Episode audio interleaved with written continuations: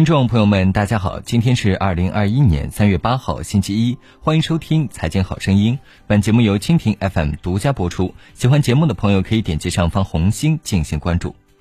成立十年后，知乎终于要上市了。三月五号，中文问答社区知乎向美国证券交易委员会递交了首份 F 一招股书。招股书显示，知乎拟在纽约证券交易所上市，股票代码为 ZH。由于是首份 F 一招股书，知乎尚未披露拟发行的美国存托凭证数量以及发行价区间。此次知乎的主承销商为瑞士信贷、高盛以及摩根大通。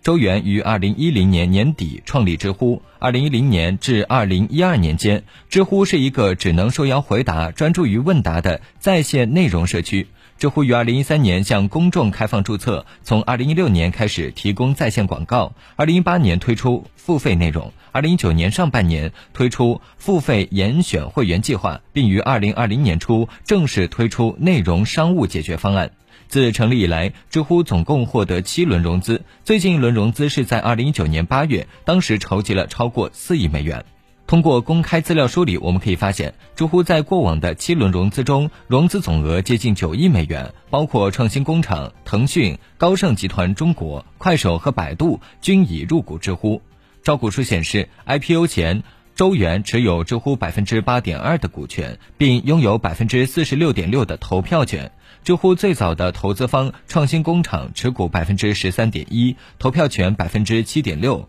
腾讯持有知乎百分之十二点三的股权和百分之七点六的投票权。启明创投持股百分之十一点三，投票权百分之六点六。赛富持股百分之九点三，投票权百分之五点四。快手持股百分之八点三，投票权百分之四点八；今日资本持股百分之六点八，投票权百分之三点九。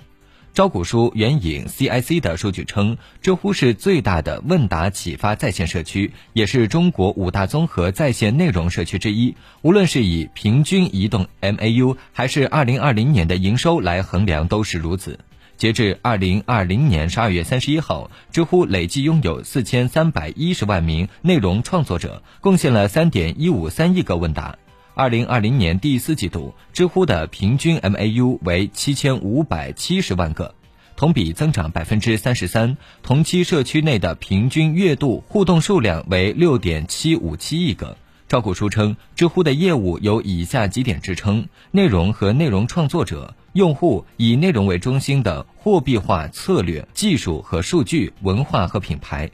招股书显示，二零二零年知乎总营收十三点五二亿元，二零一九年营收六点七一亿元，同比增长百分之一百零一点七。二零二零年毛利七点五八亿元，二零一九年毛利三点一二亿元，同比增长百分之一百四十二点七。二零二零年毛利率百分之五十六，二零一九年毛利率百分之四十六点六，同比增长百分之二十点二。二零一九年净亏损十亿元，二零二零年净亏损五点一八亿元，同比收窄百分之四十八点二。分业务来看，二零二零年知乎的广告收入增长百分之四十六至八点四三亿元，付费用户收入增长百分之二百六十四点二至三点二亿元。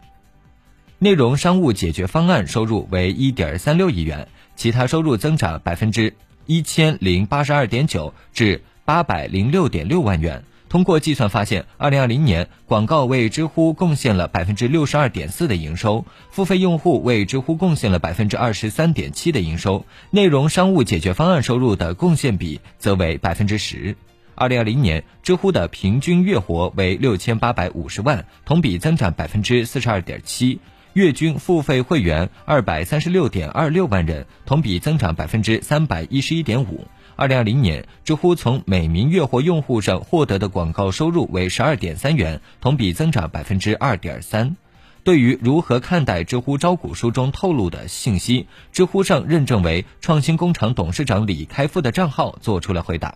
李开复表示，还记得十年前，最早是我们特别信任的两个朋友介绍了周元，对他的第一印象真是位文艺青年，有很浓的书生气质。聊了以后，觉得他们非常有理想。当时的互联网市场环境百家争鸣，各种游戏的、娱乐的、社区的特别火，而且打法特别野蛮生长。评估一个相对想做沉淀优质内容的平台，其实我们心里觉得是有风险的，也有点担心他们太过文人作风。不过汪华和我觉得他们真的很有心来做这个事情，也很符合我们的气质，我们就决定投资天使轮。没想到后来连续投了好几轮，当年投资时知乎还在零到一，更接近零，压根儿也没考虑 IPO。李开复称，知乎具有潜力做一个全方位的超级 APP 的平台，现在已经有丰富的图文优质内容，未来可能有更多的视频或高频次、更新颖的互动形式。当然，知乎核心还是围绕着知识、观点、兴趣爱好的。然后能够进一步服务不同细分市场更大量的用户，李开复表示，与时俱进加保持初心，知乎就是这样走到了今天，成为了世界上非常少数没有替代品的 APP。对于同一问题，另一位认证为创新工厂创始合伙人汪华的账号也发布了回答。汪华表示，知乎接下来除了破圈，赴媒计划是必经之路。目前市场主流是高刺激的娱乐性短视频，还非常缺乏打开型的视频内容社区。知乎把图文向升级，加入中视频形态，形成副媒介。知乎的中视频仍能继承原有的内容社区特点，在视频领域形成独一无二的打开型产品。汪华称，在不断扩圈过程中，我在内的老用户也感受到社区氛围的稀释，但在这点上，无论是宏观还是微观上，是需要知乎团队认真努力去解决。好了，今天的节目就唠到这儿，下期节目再会。